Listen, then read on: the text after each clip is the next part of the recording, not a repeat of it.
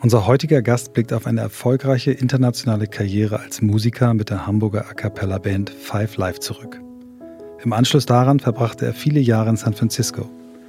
Zunächst als Manager und später dann als Coach. Seit vielen Jahren beschäftigt er sich mit der Suche nach dem Sinn des Lebens. Als internationaler Executive Coach geht es ihm heute darum, greifbare Ergebnisse für seine Klienten zu erzielen. Um dies zu erreichen, kombiniert er tiefes intuitives Zuhören mit einer Vielzahl von Methoden und forschungsbasierten Systemen. Er ist mit zahlreichen psychologischen und spirituellen Studien und Konzepten vertraut. Vom Buddhismus bis Jung, vom Wahrzeichen bis zum Hoffmann-Prozess, von Vision Quests der amerikanischen Ureinwohner bis zur ganzheitlichen Ernährung. Mir hat er unter anderem beigebracht, dass ich immer die Chance habe, zwischen Reiz und Reaktion innezuhalten und nachzudenken. Außerdem hat er mir gezeigt, worauf es im Leben wirklich ankommt. Und diese drei Worte, die wirklich wichtig sind, findet ihr auch auf seiner Website. Clarity, Empowerment, Love. Wie jede Woche, seit über drei Jahren beschäftigen wir uns mit der Frage, wie Arbeit zu dem werden kann, was den Menschen stärkt, statt ihn zu schwächen. Wie kann Arbeit, die einen so wesentlichen Anteil in unserem Alltag einnimmt, wieder mehr Sinn in unserem Leben stiften? Was können wir tun, damit Führung wieder ein Dienst und Beitrag zur gemeinsamen Sache, statt nur die eigene Karriere im Blick zu haben wird? Wir suchen, wir suchen nach Methoden, Vorbildern, Erfahrungen, Tools und Ideen, die uns dem Kern von New Work näher bringen. Und dabei beschäftigen wir uns immer wieder auch mit der Frage, ob wirklich alle Menschen das finden und leben können, was sie im Innersten wirklich, wirklich wollen. Ihr seid bei On the Way to New Work. Heute mit Helge Helberg.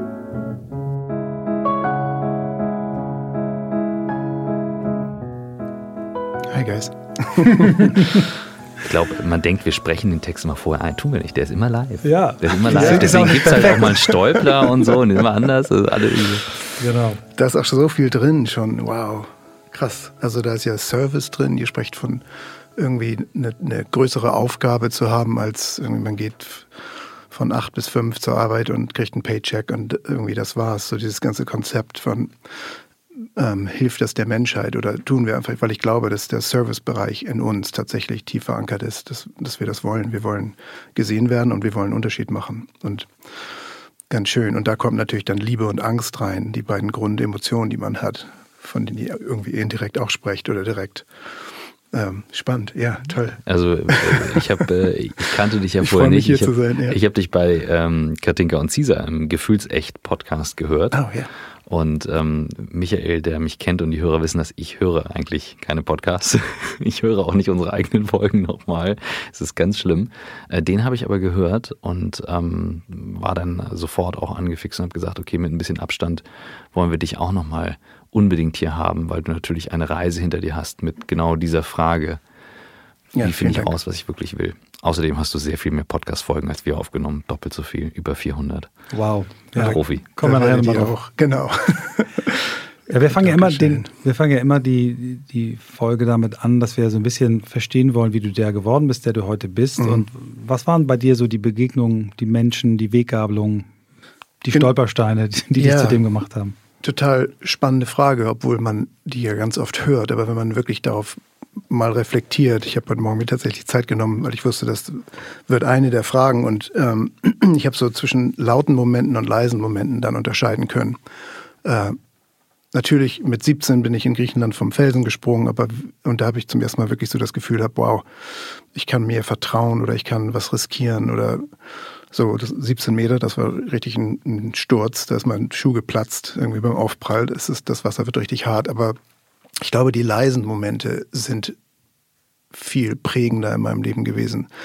So der eine Satz in dem einen Buch oder das eine Gespräch oder die eine Geste. Das muss auch nicht immer positiv sein. Zum Beispiel erinnere ich in, in meiner Kindheit, ähm, ich war immer sehr, sehr naturverbunden, habe da auch irgendwie meine Rettung gefunden in einem Elternhaus, was mich nicht wirklich verstanden hat oder erkannt hat und, ähm, und hatte wir waren eingeladen, da war ein Steingarten, da gab es Salamander und der Mann hat gesagt, ja, wenn du einen fängst, kannst du ihn behalten, weil er dachte, ich fange sowieso keinen. Und ich saß da für drei Stunden fokussiert und habe tatsächlich dann einen gefangen und ihm das gezeigt in der Zigarettenbox und er meinte, Zigarrenbox und er meinte, ähm, na, den lässt du aber jetzt auch mal wieder frei. Und mein Vater stand daneben und hat nichts gesagt. Und da wurde mir komplett bewusst zum ersten Mal, da war ich irgendwie fünf oder sechs oder sieben, aber ich kann mich wirklich immer noch erinnern, ich werde das, glaube ich, auch nie vergessen, wie es ist, wenn wir unser Wort sind, wenn wir wirklich unsere Wahrheit leben und wenn wir es nicht sind. Und die beiden Männer sind als Leitfiguren für mich in, dem, in meinem Leben tatsächlich dann gestorben erstmal. Ähm, und und ich weiß nicht, ob das der Moment war, ob ich, wo ich mich dann auf den Weg der Ehrlichkeit begeben habe, aber das war echt krass klar, dass das nicht richtig war. Und ähm, da ging es gar nicht um das Tier für mich. Also ich, da war ich wenigstens schon so aware, dass es ging mir nicht um den Salamander, völlig okay, den freizulassen, aber diese, diese, dieser Betrug, den man in Braveheart sieht, wenn man den gesehen hat, den Film, ne, wo er den Helm abreißt vom The Bruce und dann sieht er, das ist er, obwohl das eigentlich sein, sein Kompagnon sein sollte. Und diese, diese Fassungslosigkeit in Mel Gibsons Gesicht, ähm, das, hab, das kann ich total spüren. Das ist ganz doll bei mir verankert. Und daraufhin konnte ich dann die Antidote werden, irgendwie mein Wort sein, Coach werden, für Ehrlichkeit stehen, zwischen Liebe und Angst unterscheiden zu können und dann ähm, hoffentlich immer Liebe wählen. So. Wow. Ja. ich kann mich gar nicht daran erinnern an, an, die Zeit, als ich so jung war. Das, äh ich, äh, ich war gerade auch am Grübeln. Ne? Also meine Kinder sind so in dem Alter, die älteste ist fünf. Und ähm, frage mich gerade so, was könnten da prägende Momente sein? Ich habe einen, den ich mit meiner Tochter erinnere, mhm. der mich geprägt hat, wo ich jetzt rückwirkend dann drüber nachgedacht habe vor einigen Jahren und ich habe sie dann mal darauf angesprochen. Da war sie zweieinhalb und sie konnte das erinnern. Oh ja. Also sie hat es angesprochen und ich hatte richtig Gänsehaut und dachte, boah, krass, also wie viel Verantwortung da drin liegt. Ja, ganz toll. Das ist auch genau das Wort. Also ich glaube, die, der Sinn des Lebens liegt in wie viel Verantwortung wir erkennen und dann auch tatsächlich leben und dafür stehen. Ähm, und wenn eine zwei, zweieinhalbjährige sich erinnert an etwas, also die, die Ripple gehen ja weiter, ob das nun negativ ist oder positiv. Mhm. Und wenn wir dann tatsächlich positive Ripple erzeugen, die gehen endlos weiter. Ne? In unserer Familie, da ist ein Generational Transfer of Pain. Ähm, du bist ja auch nur der Sohn deines Vaters mhm. und der war nur der Sohn seines Vaters. Und so haben wir die Kraft und haben wir die Awareness in diesem Leben, das zu ändern. Und so wie wir unsere Firmen führen, so führen wir auch unsere Ehen. Also da gibt's, wir, wir sind einfach wer wir sind. Und ähm, da gibt es ganz viele Parallelen, wie wir reagieren, was uns triggert, ähm, wie, wie Leadership aussieht, wie unsere Ehrlichkeit aussieht. Und ja, wenn man auf dem Pfad ist, dann ist es eine Frage der Zeit natürlich irgendwie ein Jahr, fünf Jahre, zehn Jahre, was man da erlebt, aber es ist ein wundervoller Pfad. Hm. Was waren Momente, die dann danach kamen? Hm, genau, ich habe mit tatsächlich nach diesem Sprung in Griechenland dann äh, meine Ausbildung beendet. Bin zurückgekommen und habe angefangen, Kommunikationswissenschaften zu studieren. Ich habe Versicherungskaufmann gelernt und das war gar nichts für mich. Ähm, Kommunikationswissenschaft studiert und das liebte ich irgendwie. Kommunikation machte Sinn für mich, ähm, mehr werbebezogen, aber trotzdem die Aussagen. Und da gibt es ganz viele psychologische Aspekte schon, selbst dann im Studium. Und aus dem Studium hinaus ähm, war ich plötzlich Mitglied einer oder hatte eine Band gegründet, eine A cappella-Band. Mhm. Ich habe immer Musik schon geliebt. Ähm, habe auch schon mit 16 Straßenmusik gemacht in Hamburg und ähm, auch richtig gut Geld verdient. So nach drei Stunden Mucken hat man dann irgendwie 100 Euro zusammen und mit, oder D-Mark damals noch. Ich oute mich gerade meines Alters, aber trotzdem, ja, äh, und das war einfach toll, dass man irgendwie mit so einer handwerklichen Kunst, irgendwie ein bisschen Gitarre, meine zehn Stücke und dann laut rausgesungen und dann tatsächlich irgendwie 100 D-Mark nach ein paar Stunden zusammen zu haben. Das war cool mit 15, 16. Und ähm, genau, und dann fand ich mich in einer A Cappella-Band wieder. Und das war irgendwie so ein unverhoffter Traum. Und wir wurden durch verschiedenste Zufälle, wie das ja so spielt mit dem Leben manchmal, ähm, relativ schnell Profis. Also wir konnten nach vier Monaten schon davon leben, weil der NDR irgendwie ein Konzert mitgeschnitten hatte durch Zufall und ähm, fand mich dann in einer achtjährigen, neunjährigen Karriere als Profimusiker wieder, was ich wirklich nicht geplant hatte. Es war nicht so, ich will Musiker sein und werden und man übt jeden Abend im, im, in der Garage überhaupt nicht. Es war einfach, kam dann so und mhm. wir konnten alle davon leben. Seid auch richtig auf Tour gewesen, ne? nicht nur in Deutschland, sondern. In ja, genau. Es war so Anfang der 90er, Bobby McFerrin, Don't Worry, Be Happy und so die Vocal Bands, Take That und genau. Und dann als komplette A Cappella Vocal Band, zwei Frauen, drei Männer, ähm, wurden wir tatsächlich irgendwie eine der besten oder die beste deutsche Band. Und dann gibt es so eine in Belgien, Sepp Mama und die Flying Pickets mit Only You. Die hatten auch einen Nummer 1 Hit. Das waren dann plötzlich zwei Nummer 1 Hits, die wirklich nur vocal-based waren. In England und so jede, jedes Land in Europa. Und dann schicken die alle nach Amerika und dann fährst du tatsächlich mit dem Zug, was ungewöhnlich ist in Amerika, ähm, oder mit dem Bus, äh, Tourbus von Stadt zu Stadt und machst A Cappella-Konzerte. Und das war total fun. Wir haben den Stadtpark in Hamburg ausverkauft, wir haben die große Freiheit ein Dutzend Mal ausverkauft. Also es war, wurde eine richtige Karriere. So, wir haben ja für eine A Cappella-Band das richtig gut aufgemischt, glaube ich. da gab es dann am Ende auch einen Moment, der, glaube ich, wegweisend war. Vielleicht magst du den auch teilen? Genau, also mit der Band, das ist ja so eine ge gefühlte Familie, ähm, die man sich dann irgendwie gewählt hat. Und das war so anders als die Familie, in der ich aufgewachsen bin. Ähm, und das war gar keine grausame Kindheit, aber trotzdem so dieses, wir waren Tag und Nacht zusammen. Ne? Man ist im Tourbus, man ist im äh, unterwegs auf Stages. Der eine Mitsänger hat einen Vater verloren während der Zeit und wir haben damit gearbeitet und genau, dann wurde nach sechs Jahren eine der Mitsängerinnen krank und ist auch tatsächlich ähm, an Leukämie dann ein Jahr später gestorben nach heftigem Kampf.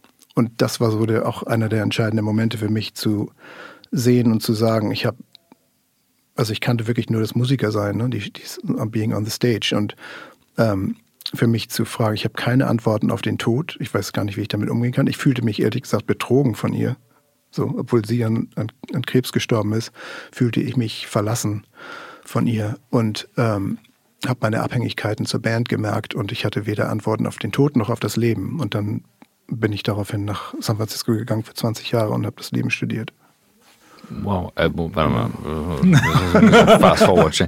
Da warst du Mitte 20, als das passiert ist, wenn ich das richtig gerechnet habe? 27. 27. 27, ich war 28. Ja. Okay. Ja. Mhm. Und dann, warum nach San Francisco und wie das Leben studieren und so? Das ist jetzt ein bisschen was aufzuholen. Ja, ähm, also die San Francisco, die Golden Gate Brücke, wenn wir, wenn wir hören, wenn wir wirklich in uns reinhören, gibt es ja so Sachen, die uns reizen. Ne? So manche mhm. Leute wollen nach Kambodscha oder, aber, oder andere Leute wollen nach Frankreich. Warum? Ne? Mhm. Wir haben ja, wir haben ja eine, eine Stimme in uns. Wir, wenn man leise genug, genug damit umgeht, dann wissen wir ja, was uns reizt. So, und wie kann man das erklären?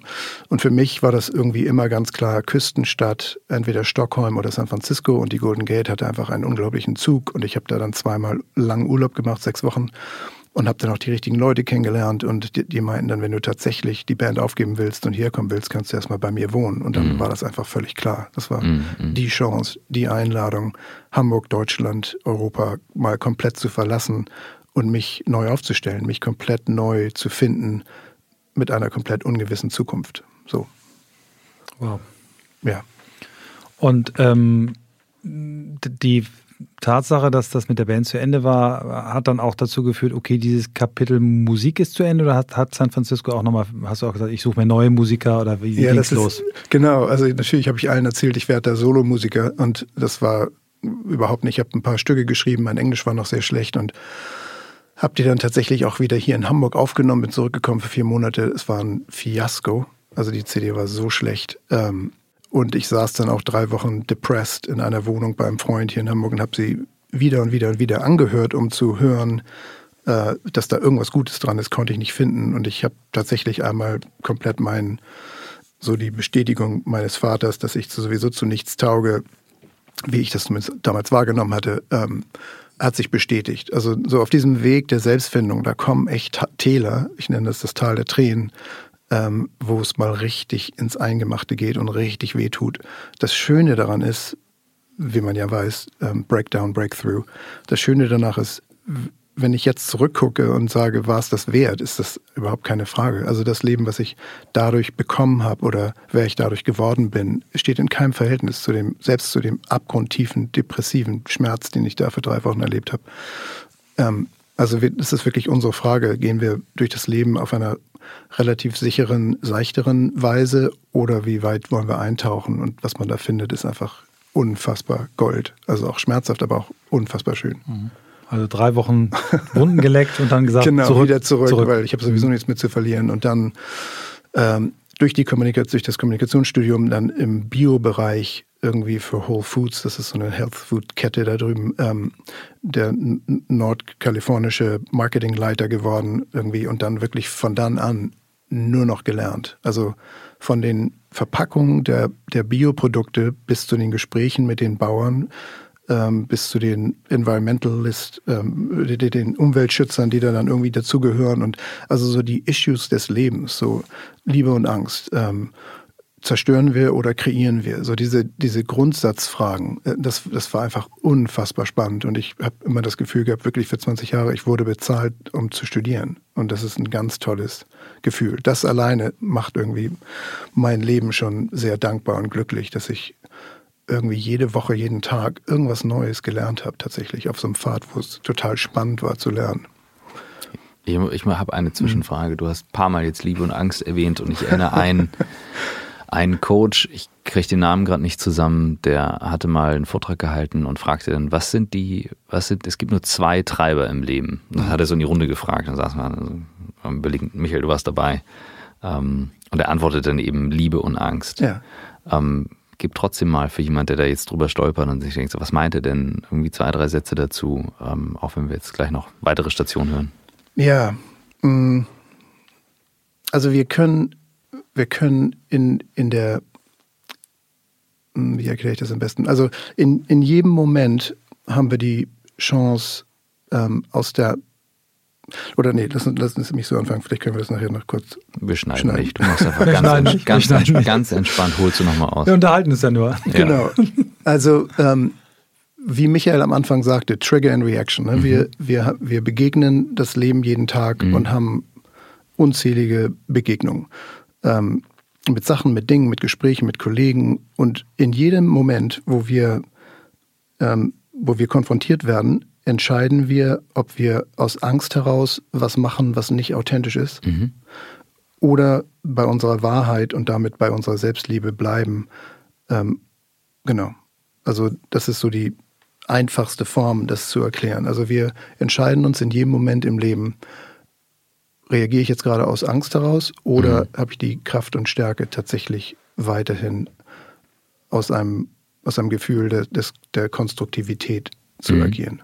selbst wenn das total schwierig ist. Finde ich super spannend. Mhm. Ähm, ich habe es ja hier auch schon mehrfach äh, mich geoutet, das Thema Konflikt ähm, bei mir eine Baustelle ist. Und wenn ich das nochmal so von dir höre, dann ist, glaube ich, diese, dieses Konflikte vermeiden, äh, eigentlich so everybody's darling sein wollen und deswegen dann in bestimmten Situationen eben nicht die Wahrheit zu sagen, für, äh, mhm. ne, ist nicht authentisch ja. und ist aus Angst eben nicht geliebt zu werden, nicht anerkannt zu sein. Und wenn du sagst aus Liebe und dann auch vielleicht mal anfangen mit Selbstliebe, nein, ich habe eine feste Überzeugung und deswegen kann ich das, was du gerade gesagt hast, so nicht annehmen. Da müssen mhm. wir irgendwie mal drüber reden. Das ist eben die, die, die Stärke, die mhm. Kraft. Genau, und, mhm. und dann nicht als Vorwurf, ne, sondern nee. also klassische Situation, du kommst rein, du siehst dein Team bei der Arbeit, könnte auch die Frau oder der Mann sein, zu Hause, völlig egal, aber du kommst irgendwo rein und du siehst irgendjemand am Handy oder der kommt spät zum Meeting oder whatever. Ne? Also jede mhm. Situation, wo du merkst, oh, nervt mich gerade. Was machst du damit? Mhm. Wir ignorieren es, wir halten es unter unserer Haut und es kommt in fünf Minuten raus, wenn der irgendwas sagt und mhm. du ihn abwirkst. Passive also, aggressive. Ganz genau. Also wir, wir haben tausend Ways, unsere Angst zu zeigen eigentlich wir machen es dem, also die Story rattert dann, ne? Das ist ja, der ist sowieso nicht hier, der ist nie da, ich bin langweilig für ihn, äh, er hört mich nicht an, er respektiert mich nicht. Also da kommt, da kommt, da kommen Bücher zusammen, mhm. Wenn du durchs Leben gehst und jemand irgendwie zu spät, falsch, äh, was macht, whatever. Wir wissen gar nicht warum. Kann sein, dass seine Mutter gerade einen Unfall hatte. Also es, wir wissen die Story nicht, aber wir machen eine Story draus. Das ist okay, das Problem ist, dass wir es nicht ansprechen. Mhm. Wir sagen nicht, hey, wow, das triggert mich total. Ähm, ist mir total wichtig, dass wir pünktlich anfangen. Du bist mal wieder sieben Minuten zu spät. Das bist du oft. Ähm, ich weiß nicht, wie ich damit umgehen soll. Also mhm. diese, mhm. haben wir die Courage not to know. Ne? Haben wir, können wir es ansprechen, ohne dass wir die Lösung wissen. Wir sind so programmiert, dass wenn wir was ansprechen, dann muss es auch einen Schuldigen geben und dann muss es auch eine Lösung geben. Nee, muss es gar nicht. Leadership ist ganz anders. Leadership ist dein authentisches Selbst in dem Moment erklären, so dass du sagst, hey, wenn du, ich, ich mir geht's, ich fühle mich nicht zugehört. Mhm. Ich sehe, du bist an deinem Phone, brauchst du fünf Minuten. Das wäre zum Beispiel eine konstruktive Weise. Und ich würde so gern ein Meeting haben, wo wir alle komplett fokussiert sind. Und ich weiß gar nicht genau, wie wir das hinkriegen, weil wir müssen alle am Telefon sein, weil unsere Clients sich, sich melden, whatever. Aber dass man das Gespräch wählt, dass man tatsächlich einen Pfad wählt, einen Dialog, wo man darüber spricht, wie es einem ehrlich geht. Und ich. nicht das im Konflikt dann später rauslasht. Weil rauskommt sowieso, mhm. das ist ja Energie. Ne? Liebe und Angst ist beides Energie. Und wenn du versuchst, Energie zu, zu, unter, zu unterdrücken, wird sie irgendwann unkontrolliert rauskommen. Welche Rolle spielt Klarheit dabei für dich und wie hast du die in den Jahren erlebt, wo du an dir gearbeitet hast? Ja, großartige Frage. Ähm, Klarheit ist toll, aber wenn wir sie nicht haben, ist es auch gut, klar zu sein, dass du sie nicht hast. Mhm. Also du musst nicht die Lösung wissen. Das ist das Riesenproblem. Wenn du sagst, das reizt mich einfach jedes Mal, wenn du das und das machst und ich weiß nicht, wie ich damit umgehen soll, mhm. besser, dann ist das eine ganz friedvolle Nicht-Angriffsweise, wo der andere dann sagen kann, wow, habe ich überhaupt nicht gewusst, tut mir total leid. Okay, cool, solved. Also greifen wir den anderen an, weil wir uns schlecht fühlen. Das ist Angst. Angriff ist Angst. Oder können wir in Liebe bleiben und in Hilflosigkeit und dann werden wir feststellen, was echt Größe kostet. Das ist überhaupt nicht schwach. Mhm. Also oft wird das in Führungszirkeln am Anfang, so wenn ich mit Leuten arbeite, wow, dann oute ich mich ja so, wie, wie schwach ich bin. Und ähm, Ehrlichkeit zu zeigen und Hilflosigkeit zu zeigen, ist überhaupt nicht schwach. Wo man sagt, ich weiß nicht, wie ich dir das noch beibringen soll, aber ich bin committed dazu, dass ich dir das beibringe oder dass ich das teile. So, das hat schon komplette Teams verändert. Also es mhm. ist ein radikaler Shift der Eigenverantwortung. Darum geht's. Bist du mit dir so weit klar und im Reinen, dass selbst wenn du nicht im Reinen bist, dass du es sagen kannst? Mhm. Macht das Sinn? Also den, ja, den, den ja. Safe Space Schön. zu haben, genau. das ansprechen ja. zu dürfen. In dir aber, was, ne? Und das kann genau. man trainieren. Das ist ein Muskel. Da geht es dann ja auch um Autorität und Vater, gesunde Männlichkeit, gesunde Weiblichkeit in dieser Gesellschaft. Völlig falsch verstanden oder ähm, völlig falsch gezeigt. Und wenn du gesunde Männlichkeit hast, die gesunden männlichen Attribute, Männer wie Frauen, aber gesunde Männlichkeit ist so Abgrenzung, Selbstwertschätzung, Fokus, Disziplin. So, das, das ist alles, das sind alles Muskel, die man tatsächlich trainieren kann, wie im Gym. Und wenn du, wenn du so ruhig bei dir sein kannst, und dann noch aus Liebe heraus agierst, selbst in der Hilflosigkeit, mhm. folgen dir alle. Das ist einfach ein, ein, genau da, wo es gerade hingeht. Wir, wir, nennen das Empathie, aber Empathie heißt ja, ich sehe dich und du machst einen Unterschied und ich habe einen Weg, dir das tatsächlich zu zeigen. Und wenn ich frustriert bin, rede ich über meinen Frust, nicht über deinen Fehler. Mhm. Das ist mhm. grundlagenändernd. Mhm. Hast du das ähm, Learning by Doing äh, gelernt? Hast du Lehrer gehabt, die dir das gezeigt haben? Hast du selber diese Fehler, die ich jetzt alle ja aus deinen Worten mir gerade vorstelle, die ich schon gemacht habe, Sorry. 25 Jahren äh, als Führungskraft, ähm, angefangen yeah. als Teamführer für drei bis hin zu 500. Ähm, wie, wie bist hm. du diesen, diesen, diesen Einsichten, Methoden äh, näher gekommen und wann? Ja, also in Amerika vom, vom Biobereich, der ja auch ganz viel mit Natur zu tun hat, da sieht man dann die Verbindung. Ne? Da sieht man diese Ripple-Effekt, von dem ich gesprochen habe, dass wenn man das geht ja nicht nur um gesunde Ernährung für einen selbst, es geht nicht nur um gesunde Felder, es geht dann um gesundes Grundwasser, es geht darum, das Riparian Habitat, dass die Tiere wiederkommen, dass der Lachs zurückkam nach Marin, das ist nördlich von San Francisco, da haben wir den ganzen Landkreis Bio umgestellt, ähm, dass der dass der Local Dollar, dass, der, dass, dass die Bezahlung, die Community gestärkt wurde, dass da Verbindungen gemacht wurden, ähm, Foodsicherheit, gerade jetzt Corona. Also so diese, das, wenn du erstmal Gesundheit oder Liebe, wie man das auch immer nennen will, wirklich, aber wenn du, wenn du dem erstmal folgst, ähm, siehst du halt die tausend Zusammenhänge, ne? wie, wie viele Naturwissenschaftler gesagt haben, wenn du irgendwo dran ziehst in der Natur, siehst du, dass alles verbunden ist. Das ist total wahr. Und das habe ich tatsächlich erlebt im Biobereich, was da ging es mir genauso viel um Bio wie um diese, diese Symbolkraft dahinter. Ähm, und dann, genau wie, wie du, Michael, wir haben Hoffmann gemacht und ähm, ich habe Schamanismus studiert und ich habe Buddhismus studiert und Ernährungswissenschaften und also vom Körper wirklich die ganzen Verbindungen zum Land, zum, zum Geist, zu den Emotionen. Das ist, eigentlich reden wir alle um das gleiche, über das gleiche Thema. Es ist völlig egal, wie du da rankommst. Ne? Wir sind emotionale, geistige, spirituelle, körperliche Wesen. Und wir sind ja nicht Human Beings, sondern Human Becomings. Und wenn du dich mit allen vier Bereichen auseinandersetzt, dann, ähm, ja, dann habe ich einfach irgendwann die komplett Parallelen und Verbindungen gesehen. Und du kannst nicht eine Sache rausnehmen und, und, und dich dann immer noch komplett fühlen. Das ist einfach, ähm, ja, wir sind, wir sind diese vier ähm, Parts als Human und das ist wunderschön. Und dann kommen, nee, dann liest du plötzlich einen Satz. Ich habe tatsächlich auch auf meinem iPhone, ich weiß gar nicht, wo ich das gerade habe, aber ähm, Aldo Leopold, ein Naturwissenschaftler, der dann als junger Mann ganz viel gejagt hat und der dachte, oh, wenn es weniger Wölfe gibt, gibt es mehr Rehe und wenn es keine Wölfe gibt, müsste das ja das Jägerparadies sein. Und er sitzt tatsächlich für eine Woche und schießt dann diese Wölfin, die immer wieder neue gebiert, äh, jedes Jahr, und denkt, damit hat er es gelöst und sieht dann ihr grünes Feuer, da kommen wir gleich die Tränen, äh, in ihren Augen sterben, als er zu ihr geht in den letzten Minuten. Und er weiß, dass das weder richtig ist noch logisch ist und dass weder sie, die Wölfin, noch der, noch der Mountain da äh, mit seiner These, die bis dahin für ihn wahr war, ähm, richtig ist. Und das war der Moment, wo er dann zum Umweltschützer wird. Und wir haben ja gesehen... Das ist eine wahre Geschichte? Ja, ja, ja. wahre Geschichte. Mhm. mhm. Genau, und wir haben ja gesehen in Yellowstone, die Wölfe wurden wieder introduced und dann wurden die Rehe gesünder und die Rehe wurden zurückgedrängt. Dadurch kamen mhm. die Weiden wieder zum Fluss. Die haben das Grundwasser wieder hochgezogen, die Fische kamen zurück. Also so, das ist so ein Metaphor fürs Leben. Ne? Wenn wir anfangen, ganz leise, ehrlich, klein mit uns selbst, mit unseren Ehen, mit unseren Beziehungen, mit unseren Firmen, mit unseren Mitarbeitern anders umzugehen, was wir da gewinnen, sind gar nicht die Beziehungen zu diesen ganzen Menschen, sondern unsere Beziehung zu uns selbst. Mhm. Und, und, und, wir machen was Gutes fürs System, ne? fürs Gesamtsystem, was sich dann. Alles benefit, benefitet mhm. davon. Mhm. Und selbst wenn der Antrieb ist, dass nur du das bist, benefitet noch alles davon.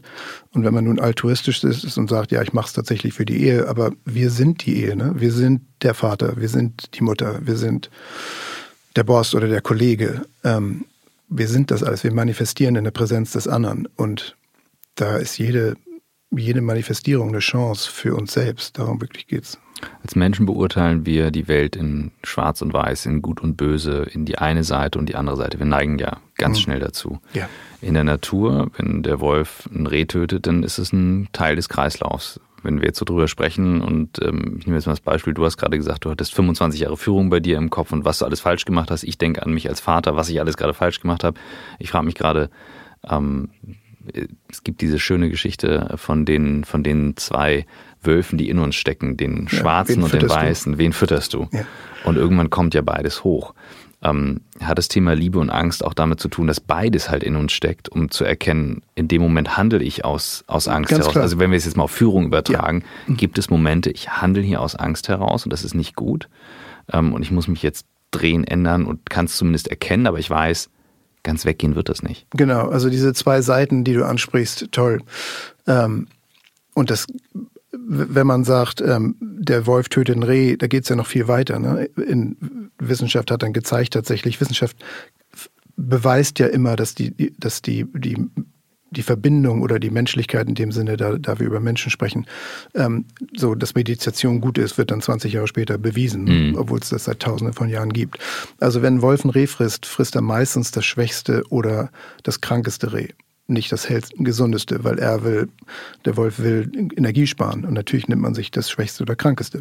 Dadurch wird der Bestand der Rehe tatsächlich gesünder. Mhm. Er frisst auch nicht alles. Das heißt, Dutzende von Tierarten ähm, essen das Reh dann weiter von, von kleinen Nagern bis zu Ungeziefer. Und das Protein, was noch überbleibt, wird dann den Boden nähren und das ist gut für die Tannen. Also so dieser Kreislauf des Lebens, wir werden ja auch irgendwann sterben, ist einfach wahr. Deshalb ähm, Schwarz und Weiß, die ich habe einfach gemerkt oder gelernt in meinem Leben, dass die Themen sind viel, viel, viel komplexer. Mhm. Dass man jetzt Trump, für den ich überhaupt nicht bin, aber dass man Trump ähm, jetzt vorwirft, dass er mit der Corona-Krise die Maskenpflicht nicht äh, ähm, advocated, haben die Leute kein Gehirn? Also würde man mhm. nicht selber dann selbstverantwortlich mhm. eine Maske tragen? Und wenn man die, die Stories vom 4. Juli sieht, wo Millionen von Menschen den Unabhängigkeitstag Independence Day gefeiert haben, ohne Maske und jetzt 14 Tage später irgendwie die Zahlen auf 100.000 Cases pro Tag gehen, also es kommt auf die Eigenverantwortung mhm. an. Lass uns doch nicht hoffen, dass Obama, wo ich einer der prägenden Momente. Ich war bei der Inauguration von Obama dabei und genauso wie der Berliner Mauerfall krass äh, bestimmt mhm. für mich, ganz toll. Und trotzdem war, äh, hat er mich total glücklich gemacht oder hat er mich auch äh, enttäuscht als, als Führungsperson. Er hat auch nicht alles richtig gemacht. Mhm. Aber wir haben unsere gesamte Hoffnung auf ihn gesetzt und das ist immer falsch. Mhm. Es kann nicht ein Mensch für uns an unserem Behalf unser Leben regeln oder ja. die Welt verändern. Wir müssen es tun. Das, es geht nicht, nichts drum. Und deshalb hast du völlig recht. Die Grundlage, die wir sind und die wir alle wollen, gesehen werden und Unterschied machen, ist Liebe. Selbst wenn das für manche Leute vielleicht in diesem Radio, äh, in diesem Podcast funny klingt. Ähm, aber ich bin tatsächlich Executive Coach, ich bin Matter of Fact, es geht um Führung, mhm. aber es, es geht um Liebe und können wir das ansprechen. Ne? Und dann, wir wählen oft Angst anstatt von Liebe. Aber du hast recht, wir sind, es gibt eigentlich, also wenn ich sage Liebe und Angst als die beiden Grundemotionen, Angst hat uns ja mal gedient, weil wir weglaufen mussten und dann auf den Baum und weil der Bär kam kurzfristige Angst ist, ist absolut wichtig. Wenn wir wissen, da kommt ein Auto angerast, halten wir uns zurück und gehen nicht über die Straße und gucken erstmal. Aber diese langfristige Angst, dass man für Jahre oder für Monate in einer, einer Situation ist oder in einer Beziehung ist, in der man weiß, dass was nicht stimmt und es dann nicht anzusprechen, was ganz viel Courage kostet, was ganz viel Mut kostet. Aber das, dann haben wir gerade drei Monate unseres Lebens in Lüge verbracht. Und mhm. das ist, das, das hat so viele Effekte. Die Energie, die du da nicht an, nicht, nicht managst, nicht ansprichst, wird einen anderen Weg finden. Und man weiß ja von psychosomatischen Erkrankungen und von, also die, die Energie wird irgendwo hingehen, die wird nicht weg sein, nur weil du, sie ignorierst. Und man, dann fängt man an mit Alkohol, man fängt an mit whatever, mit anderen Sachen, die uns harmen. Ähm, und das kostet tatsächlich Mut. Und Michael, als wir gecoacht haben, wow, krass, toll. Also wenn wir diesen anderen haben, ob das nun ein Buch ist oder ein Coach oder wir werden ja stimuliert von anderen, wir brauchen das Feedback des anderen. Und ein guter Coach kann einem einfach komplett den Raum halten, in deiner Wahrheit und Kraft und Ehrlichkeit zu sein und dann ganz klein anzufangen und dann immer weiter zu praktizieren. Genau wie du es gemacht hast. Und ähm, die Erfolge sind krass.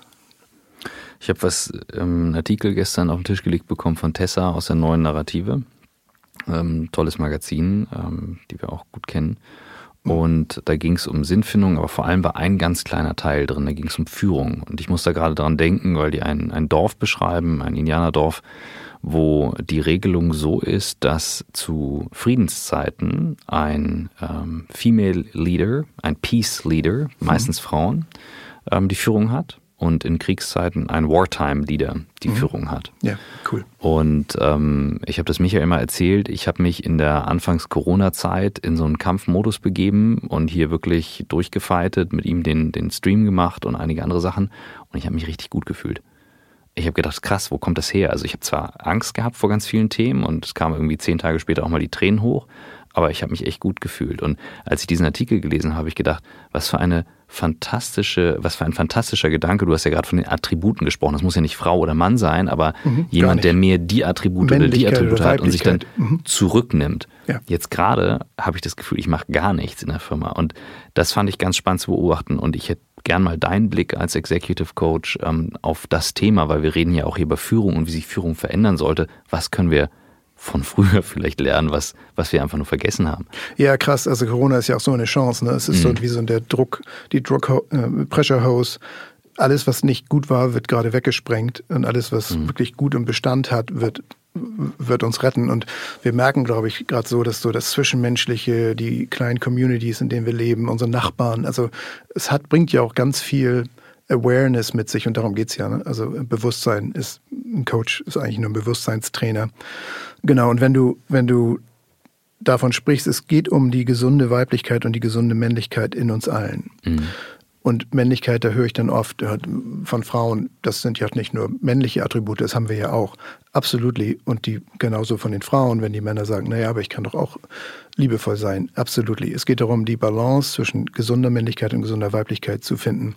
Ich benutze da noch die Archetypen, den, den König, den Krieger, den weisen Narren, ähm, den Zauberer und den Liebenden. Und zum Beispiel beim Liebenden, der Archetyp des männlichen Liebenden, ähm, der inspiriert, der penetriert, der geht raus. Und da, wenn ich sage penetrieren, da kommt ja auch die Biologie damit rein. Also mhm. Männer haben generell einen einfacheren Zugang zu maskulinen, ähm, zu den Archetypen und zu den maskulinen Traits. Also für uns Männer sind Dinge wie ähm, Klarheit, Abgrenzung, unser Nein, Stärke, Fokus, Disziplin, ähm, sind näher liegend, weil sie einfach biologisch bedingt, also die, mhm. das mussten wir können, körperlich ähm, und otherwise. Und für Frauen sind ähm, Empathie, Wärme, Nähren, also die Mutter stillt, nicht wir. Mhm. Ne? Also da, da ist ganz viel Biologie drin tatsächlich dann, interessanterweise. Ähm, Intuition versus Intellect. Männer sind viel mehr intellektuell mhm. basierend, Frauen sind viel mehr intuitiv basierend. Das Ziel von uns allen Menschen, Frauen oder Männer, ist aber eine Balance zu finden und zu wissen, dass ich bin viel zu viel Krieger. Ich gucke mir mal meine Balance mhm. zwischen den maskulinen Archetypen an und meine Balance zu den, zu den ähm, femininen Qualitäten, die ich auch brauche. Empathie, Wärme, Nähe, Zuhören. So ähm, Gestation, ne, diese Schwangersein, also mit einer Idee, können wir das? Das sind alles, das sind weibliche Anteile und manche Männer sind, oder manche, manche Männlichkeit ähm, will einfach jetzt und hier und heute. Mhm. So. Genau, können wir da in einer gesunden Balance tanzen? Und Balance nicht im Sinne von totalem Stillstand, sondern von der kräftigsten Ausdrucksform von uns selbst. Und das ist ganz klar der Führungsstil der Zukunft, wo wir Klarheit und Abgrenzung und den Mut haben, ehrlich zu sein und mit Commitment und Clarity in die Meetings gehen und in die, in, in die Firmenziele und in das Miteinander und trotzdem in einer gesunden Balance zu sein, wirklich zuzuhören, den anderen mhm. wirklich zu sehen. Also wir hatten ja mal irgendwann das Shit-Sandwich, das kannten wir alle, hey, hast du gut gemacht, das ist richtig schlecht, mhm. aber ansonsten bist du ganz gut. Mhm. Und dann ging es irgendwie ein bisschen wärmer, ein bisschen näher und so. Aber wir haben uns da gar nicht mit reingebracht. Ja. Wir wir gehen an einen Mitarbeiter oft dran und sagen, hey, das machst du so und so und das ist echt toll. Aber wir erzählen gar nicht von uns. Mhm. Und was wirklich was ausmacht, weil wir wollen gesehen werden und wir wollen einen Unterschied machen, ist, wenn du dem Mitarbeiter sagen kannst, hey, was du da mach, gemacht hast letzten Freitag, wie du zuhören kannst. Und das bedingt dann, dass du wirklich hingucken mhm. kannst, ne? wie du zuhören kannst. In dem Moment, als der Kunde gesagt hat, whatever, ähm, hast du nachgefragt, weil du was gehört hast, was er gar nicht meinte und du hattest recht. Und das ist so eine Gabe, die ich überhaupt nicht kann. Und ich bin so froh, dass du in diesem Team bist. Wow, mhm. da kommt mir die Gänsehaut. Mhm. Also wenn wir auf der Ebene den anderen sehen können und unser Feingefühl für den anderen tatsächlich so weit trainieren können, und das ist absolut trainierbar, wird der niemals kündigen. Und das ist ja kein Trick, sondern mhm. Coaching. Ist, geht, da geht es um, genau, ja. um authentisches Leadership von uns selbst. Mhm. Ich gebe mal einen Spoiler-Alarm. Mhm. Wer, wer sich für die Archetypen interessiert, der sollte bei Gefühlsecht, ich weiß nicht, welche Folge es ist, aber die Folge mit dir anhören. Da habe ich ein bisschen was drüber gelernt, ja. weil die beiden haben viel nachgefragt. Das ja. war gut. Wir, guck, wir, gucken mal, ob wir noch drauf kommen. Ich, ähm, ich würde gern bei dem Thema Leadership nochmal kommen. Wir, wir haben das in unserer Einladung, das hast du ja auch noch erwähnt, so diesen Begriff des äh, Servant Leadership so ein bisschen versteckt, weil mhm. wir glauben, dass das eigentlich der, der moderne Ansatz ist, also Führung als Dienen zu sehen, mhm. ne? also als Dienst an der Sache, an der gemeinsamen Sache, ja. das Dienen am Team, als eine Rolle, die, äh, die wichtig ist, aber eben nicht als ähm, äh, Karrierebeschleunigungstool in erster Linie. Kannst du mit dem Begriff Servant Leadership was anfangen? Ja, ja, also ich kann sagen, dass ich jetzt als Coach, ähm, seitdem ich das mache, ich man sagt ja, wenn man irgendwie was findet, was einem wirklich Spaß bringt, arbeitet man nicht mehr. Und das ist aber wirklich wahr. Es ist krass, wenn man, also dieses Konzept von Arbeit hat sich komplett in mir geändert. Nicht, dass ich als Musiker irgendwie ähm, an einem Schreibtisch saß, viel, aber ähm, ich habe halt Versicherungskaufmann gelernt als kleiner Junge und ich weiß, wie viele Menschen tatsächlich von acht bis fünf zur Arbeit gehen und dann auch andere, eine andere Persona da haben. Mhm. Und, und dieses, so wie ich hier jetzt bei euch im Podcast sitze, so coache ich auch. Also das bin ich und so bin ich auch mit meinen Freunden. Natürlich nicht so intensiv, weil wir gerade wirklich über das Thema reden, aber dieses, dieses ehrliche, das wird so einfach. Es ist so schön, wenn man dann irgendwie arbeiten kann und ich verdiene viel mehr, als ich jemals verdient habe. Das ist, auch das ist noch toll. Ich glaube, der Erfolg kommt dann wirklich. Dann machst du was, was, wo du komplett authentisch bist. Dann wirst du auch weiterempfohlen. Also es ist so, auf diesem Weg ist, äh, da liegt so viel Erfüllung und Freude und Liebe und Dankbarkeit. Ähm, und du hast das ja erlebt. Also ich bin so dankbar, dass ich mit dir arbeiten durfte. Und das ist, also, ja, wie gesagt, wenn mein, wenn mein Leben irgendwie nach diesem Podcast enden sollte in einem Verkehrsunfall, an alle Hörer, ich bin total glücklich gestorben. Das kann ich wirklich sagen. ich glaube jetzt mal auf irgendwo, wo ihr wollt. Wir, wir begleiten dich, wir begleiten dich. Vorsichtig ich pass auf, aber trotzdem ist es einfach ja, nein, total schön, dass man, dass man ja. zu einem Punkt kommen kann, wo man sich komplett erfüllt fühlt. Ja, Für toll. jemanden, der, der da reinhört und sagt, ja, aber ich merke das nicht. Und sagen wir mal so, also jemand, der einfach diesen, diese ganzen Eindrücke des Lebens, des Alltags, äh, da sind kleine Kinder, es wird gearbeitet, Corona findet statt, das, sind, das ist ja echt viel. Total. Vorhin hast du zwischendurch erwähnt und sagtest ja, und das Reinfühlen, wenn man nur leise genug ist, dann hört man das ja. Mhm. Dann merkt man das.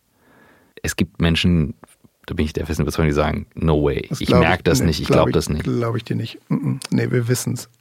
Ich habe noch nie jemand getroffen, noch nie. Und ich glaube einfach, das gibt's nicht. Das, also wenn, selbst wenn du diesen Podcast hörst, hast du doch schon, du weißt doch eigentlich schon, was nicht läuft. Du weißt mhm. doch schon, was nicht gut ist. Du weißt, wo du deine Kinder nicht oft genug siehst oder wo du irgendwie nicht glücklich bist oder wo der Sex nicht weitergeht oder wo, also wir, wenn wir wirklich ehrlich sind, da braucht man nicht eine Woche im Retreat sein, um rauszufinden, oh, mein Leben ist gar nicht so. Es geht um diese kleinen Dinge, die man weiß, schon lange.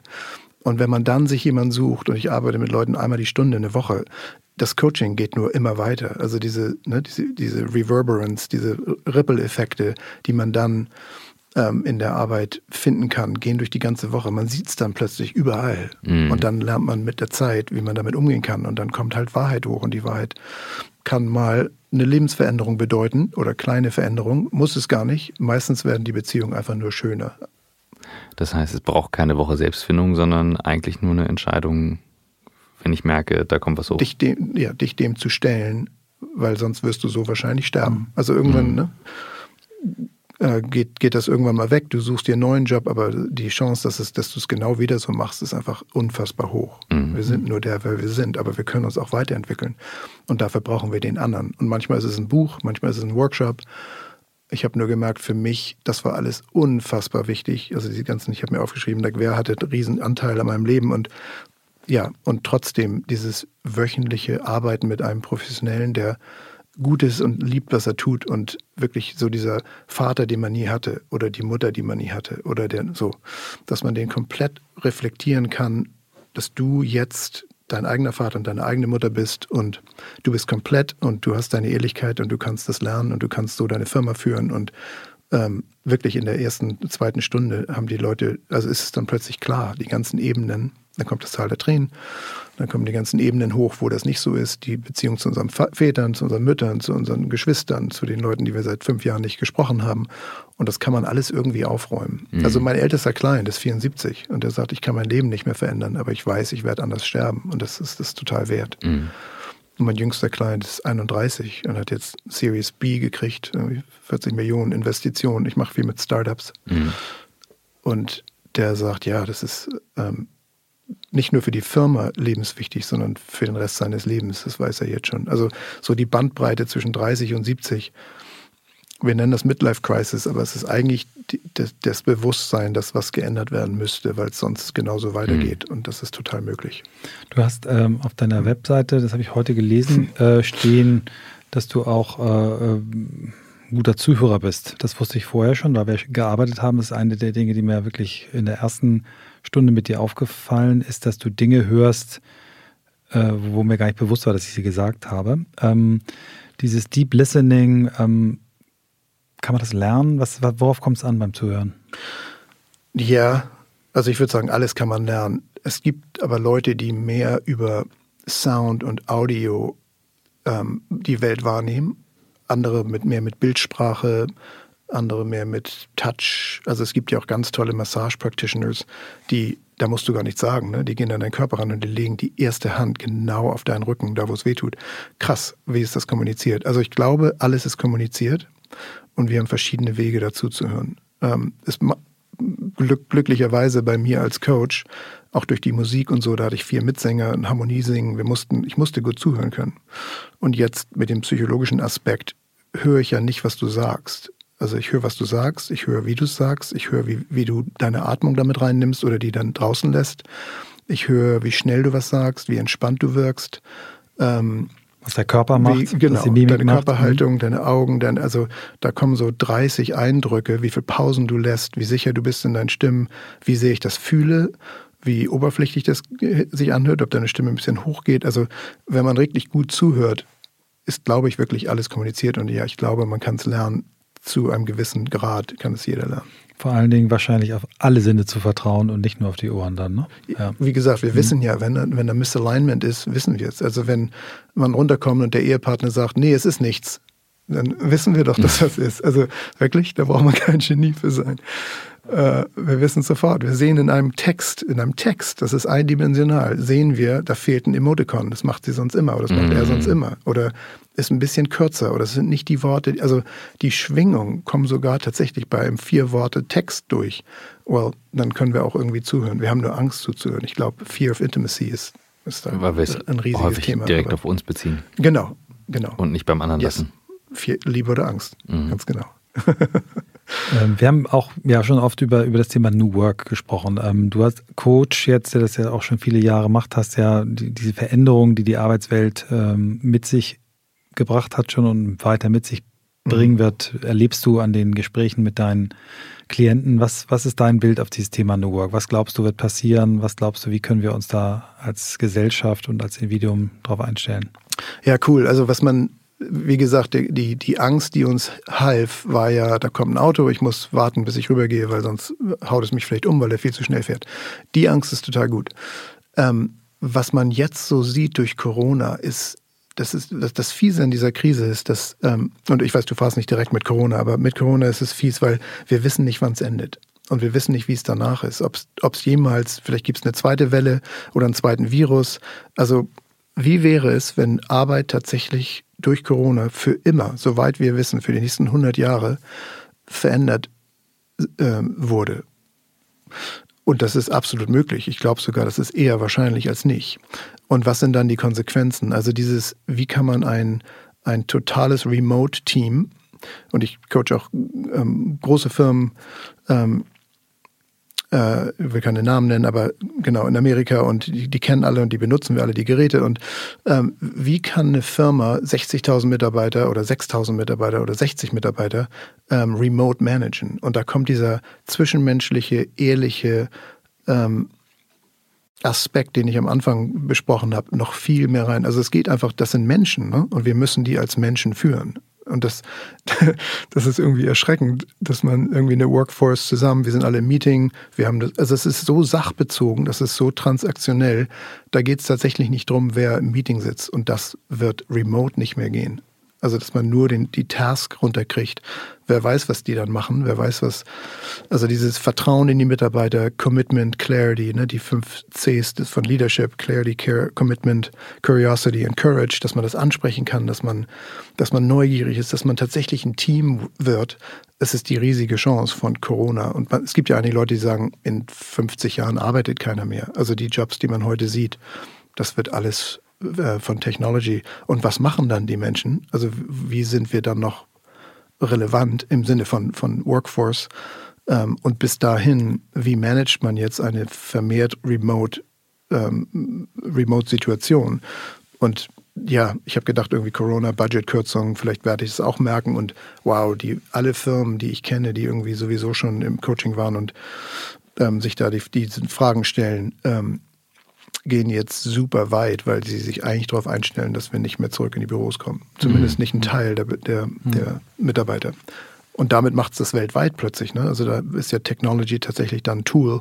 Ich arbeite mit, mit, dem, mit dem iPad und über Video alle meine Clients in, in der ganzen Welt. Und ähm, also für mich hat sich da nichts geändert. Aber die Schwierigkeiten, genau, ein Team von 60 oder 600 Leuten remote plötzlich, da sind die Manager überhaupt nicht drauf eingestellt, weil der zwischenmenschliche Aspekt viel mehr damit reinkommen muss. Man sieht plötzlich das, ne, das Bett hinten mhm. im, im, Screen, wenn man im Videocall ist oder whatever, oder die Küche oder das Homeoffice und da, dann hört man das Kind. Und also das wird, das, der, der menschliche Faktor, wir bringen es jetzt nach Hause, ist einfach ähm, komplett im Fokus.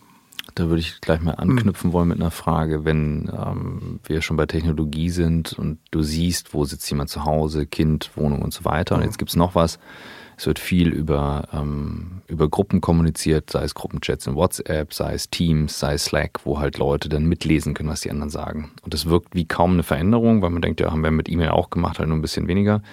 Ähm, wir nehmen sehr stark wahr, dass natürlich diese Transparenz, die in die Kommunikation kommt, auch Führung verändert. Ja. So, also Michael schreibt dann was drunter, ich schreibe dann was drunter, dann diskutiert ein Dritter und dann denkt man so, was hat er denn jetzt gerade? Und dann denken drei Leute jetzt, was hat er jetzt gerade?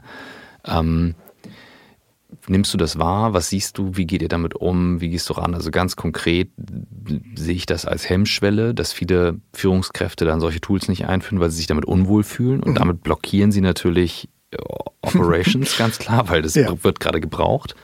Ähm ja, ein Tool ist ja nur so gut, wie man es wie man's benutzt. Ne? Und für was benutzen wir das? Also diese, dieses authentische Führung, über das wir ja reden heute als mit mir als Executive Coach, ähm, das geht alles verloren, sowieso schon remote, wenn man nicht im Raum ist, mhm. dann noch mehr. Und genau wie ich sagte, dass dieses die Krone jetzt so den, die Pressure Hoses auf der Tonvase, wo es schon Cracks sind, ähm, das wird alles nicht mehr reichen. Du wirst, du wirst eine, eine, auf einer Sachebene wirst du ein Team nicht formen können.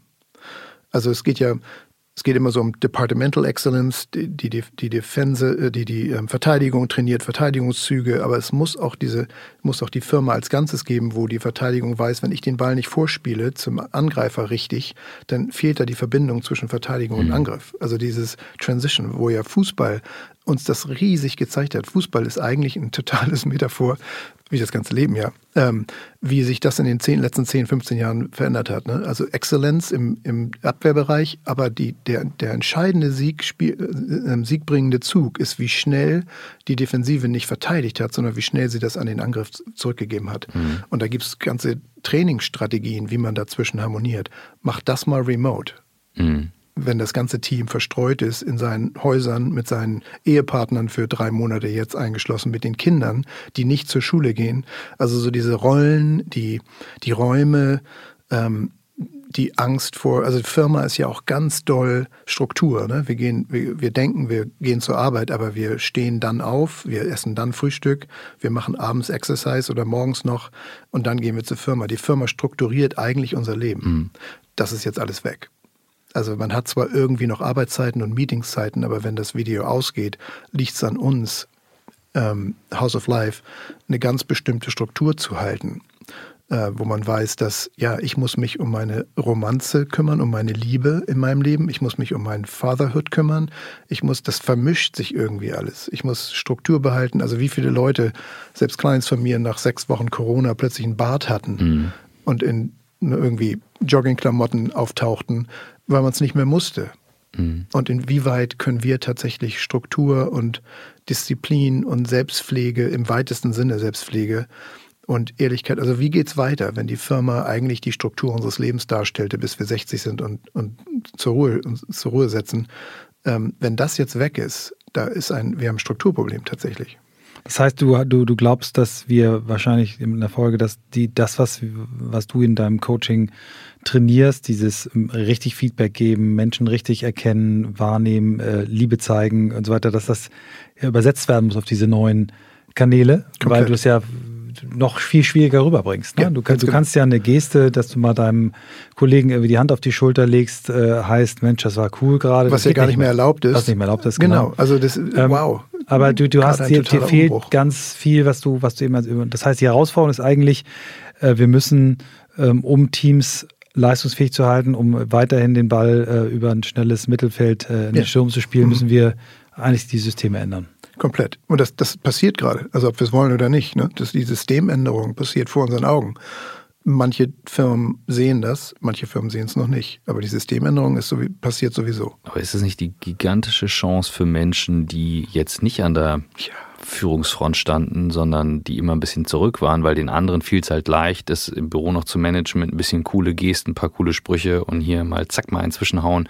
Weil ich denke jetzt gerade in der Geschichte wurde ja schon ohne Ende remote gemanagt. Ich meine, die Römer sind jetzt nicht das positivste Beispiel, aber die haben ein Weltreich gemanagt. Wenn da einer einen Brief aus Rom losgeschickt hat, wie lange war der Zwei unterwegs? Monate Zwei Monate, genau. drei Monate. Der musste sich ja dann die Antwort an den Papst zurück irgendwann, der musste sich ja mal gut überlegen, was er da schreibt. Und die mussten ja Leute losschicken, von denen sie wissen, der vertritt im Kern diese Werte und der trägt die weiter und der baut das weiter und der, ne, so. Also ich genau. frage mich, was können wir aus Phasen lernen, ja. die es ja schon mal gab? Also wir, wir sagen alle, oh Gott, wir müssen jetzt remote und stehen halt, uh, so, so. Ja, so, so ist das Leben, ne? Also ist jetzt halt anders. Ja, ja, genau, toll. Also es gibt ja diesen Spruch in Amerika, ähm, das, der, der, das Arbeitsziel ist das Scoreboard nur. Also das, ob wir nun den Auftrag kriegen oder nicht, ist natürlich total wichtig für eine Firma, aber das, das zeigt denn das Scoreboard an? Aber das Scoreboard ist, eine, ist ein Resultat von Teamwork. Und dieses, ich glaube, wir definieren gerade Teamwork neu, dass man als Führungsperson committed, ehrlich, ähm, wertschätzend auch, auch wirklich wahr, ne? nicht als Strategie, weil man es gelernt hat, sondern weil man wirklich so ist und sagt, ich sehe dich und ich brauche dich. Und wir werden das so klar machen und was, wie kann ich dich unterstützen? Und hier habe ich mit Schwierigkeiten. Und also das ist gerade eine komplette Shift zu einem neuen Sense of Teamwork, mhm. wo wir wissen, dass wir brauchen den Kollegen und es ist, es ist nicht nur entscheidend, dass Verkauf super läuft, sondern auch, dass das Produkt super ist. Mhm. Also diese, diese gesamte Transparenz, die elektronische Medien jetzt uns gebracht haben und dann noch gedrückt von der Corona-Krise, ähm, noch weiter zeigen, ist einfach, was, was kommunizieren wir, wie kommunizieren wir, ähm, who com who's communicating what to whom, by when, äh, also diese, ne, die, diese ganzen Fragen, braucht er das, müssen alle im Meeting sein, was ist Effektivität, mhm. Äh, was ist Authentizität, das ist äh, gerade total an der, an der vordersten Front. Ich sag mal gerade das Beispiel Scoreboard, ne? also die, die, die, die, gerade die Amerikaner, es gibt ja ich glaube, ich habe mal bei der Bundeswehr gelernt, es gibt diese zwei, ähm, ich musste noch hin, ähm, diese zwei Armeentypen, die Auftragsarmee und die Befehlsarmee. Und ich meine, die Amerikaner sind eine der erfolgreichsten Befehlsarmeen der Welt ähm, oder waren es. Und ähm, ich bin schockiert über, über das, was ich sehe momentan. Also A, wie sich die Polizei dort militarisiert hat mhm, ja. und wie dort Befehle ausgeführt werden. Und du hast gerade das Beispiel der Masken genannt, wenn der Chef nicht sagt, so nach dem Motto, tragt Masken, trägt keine Masken. Und dann hast du Auftragsarmeen wie die. Hatten wir ja auch mal, nicht? Ja, absolut, absolut. Genau. Ähm, so, und, und ähm, du kriegst einen Auftrag und sagst, okay, kümmert euch individuell darum, das zu lösen und denkt halt auch mit.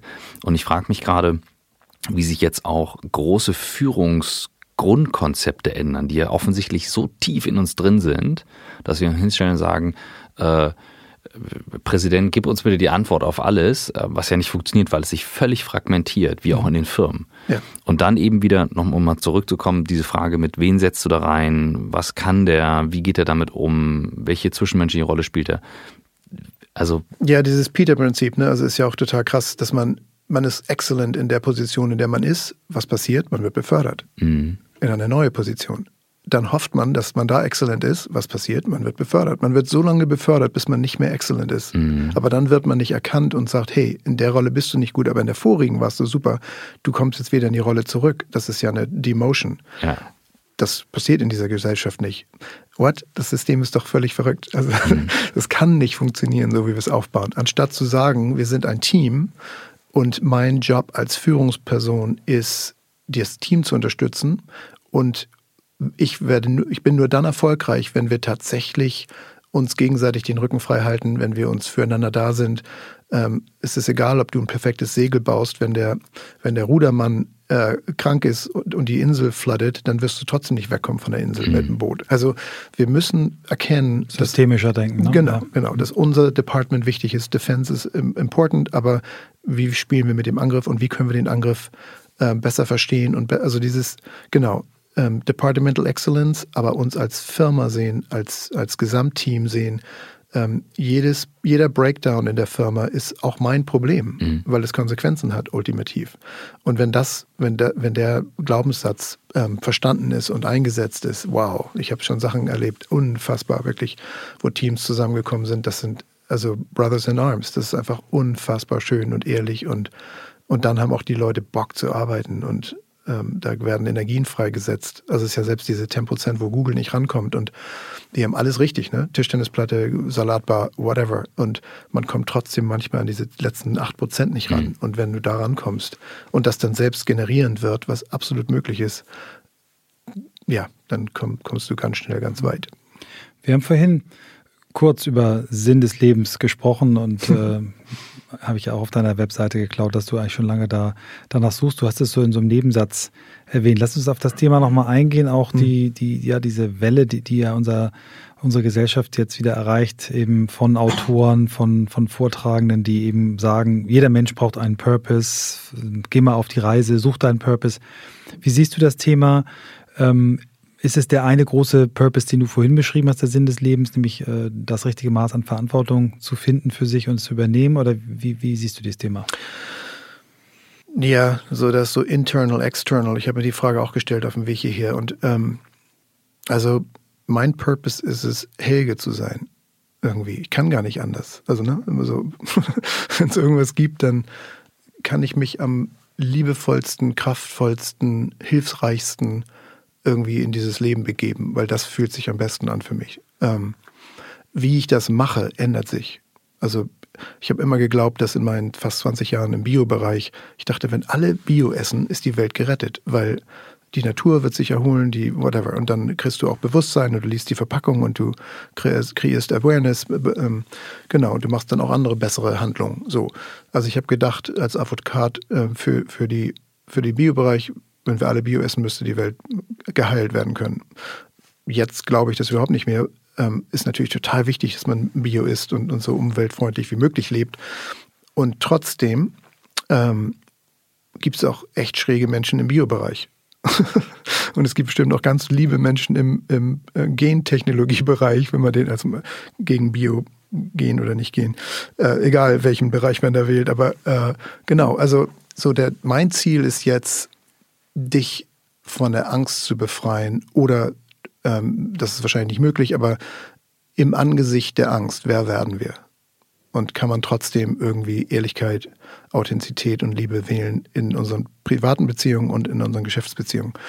Ähm, und das ist gerade mein Weg, Helge zu sein. Also so Purpose sagt man ist ja die Schnittmenge von macht es Sinn, bist du gut drin, also macht es Spaß, bist du gut drin, ist da ein Markt, kannst du das mhm. verkaufen und ist es wertvoll für die Welt? Und ja, also das, die Formulierung oder die Formula stimmt ja so, aber ich glaube nicht, dass es so, ich muss jetzt ein Schriftsteller sein. Das war bei mir zumindest nicht so. Manche Leute haben das und vielleicht wird das irgendwann, wo ich sage, ja, ich muss jetzt ein Buch schreiben oder ich muss jetzt irgendwas.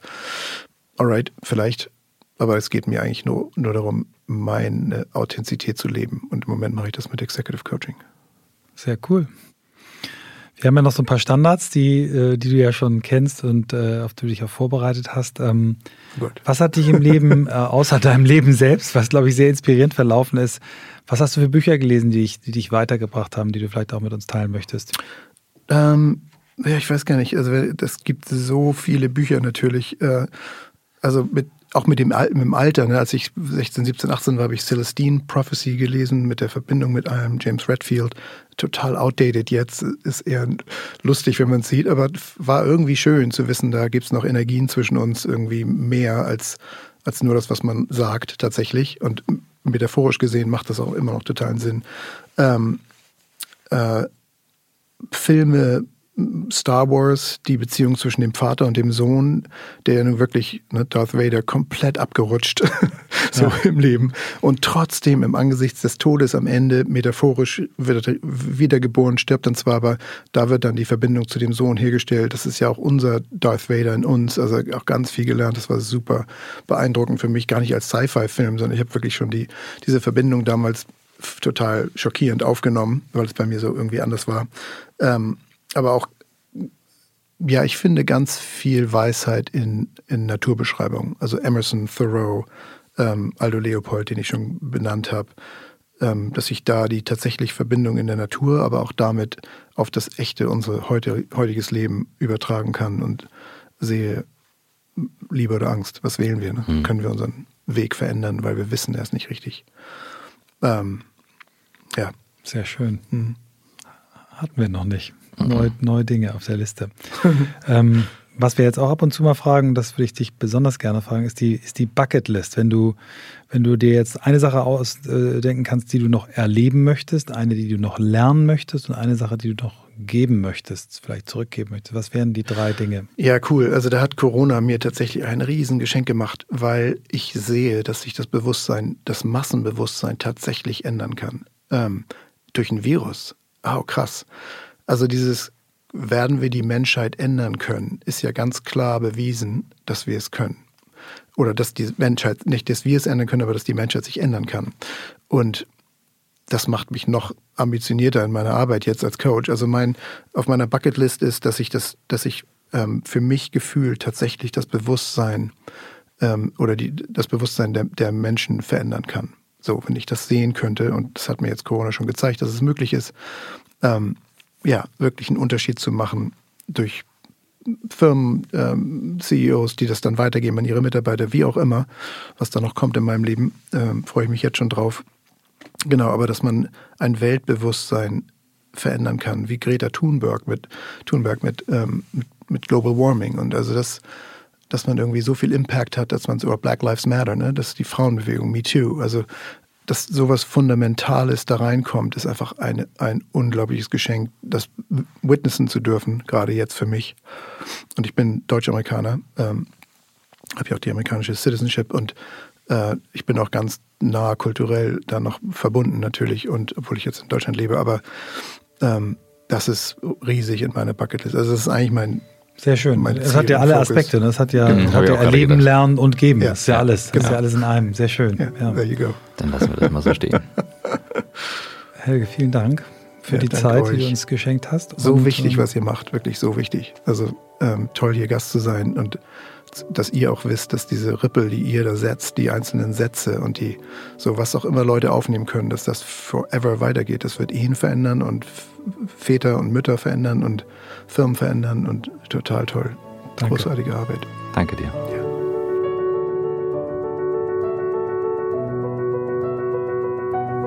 So, Michael, diesmal fange ich an. Sonst hast du immer gesagt, na, und wie war's? Ähm, was hast du mitgenommen? Du kennst ja Helge schon, aber ich äh, möchte jetzt von dir wissen. Du bist so krass, du sagst, wissen, jetzt fange ich an, ja, dann ja, fragst ja, du mich. Ja, also für mich, ähm, Helge hat für mich ein Talent, ähm, Komplexität greifbar zu machen, ähm, hat dieses, dieses systemische Denken, ähm, dieses kleine Gesten, kleine Dinge, können Systeme wieder in Einklang bringen. Das hat mir sehr gut gefallen, auch seine, seine Beispiele und Referenzen, die er da aus der, aus der Biologie gezogen hat. Ich, ähm, dieses Wort Liebe, was man, wenn man es so häufig aus dem Mund eines Mannes hört, was ungewöhnlich ist, das ähm, äh, und auch dieses Begriffspaar Liebe, Angst, das ähm, hat mich sehr ähm, gepackt, schon in der Arbeit mit ihm und jetzt nochmal. Ähm, ja, und auch seine Biografie, ein Leben, ähm, indem er mehrfach äh, seinem Instinkt gefolgt ist und das gemacht hat, was er wirklich, wirklich wollte zu dem Zeitpunkt. Bei mir ist vor allem hängen geblieben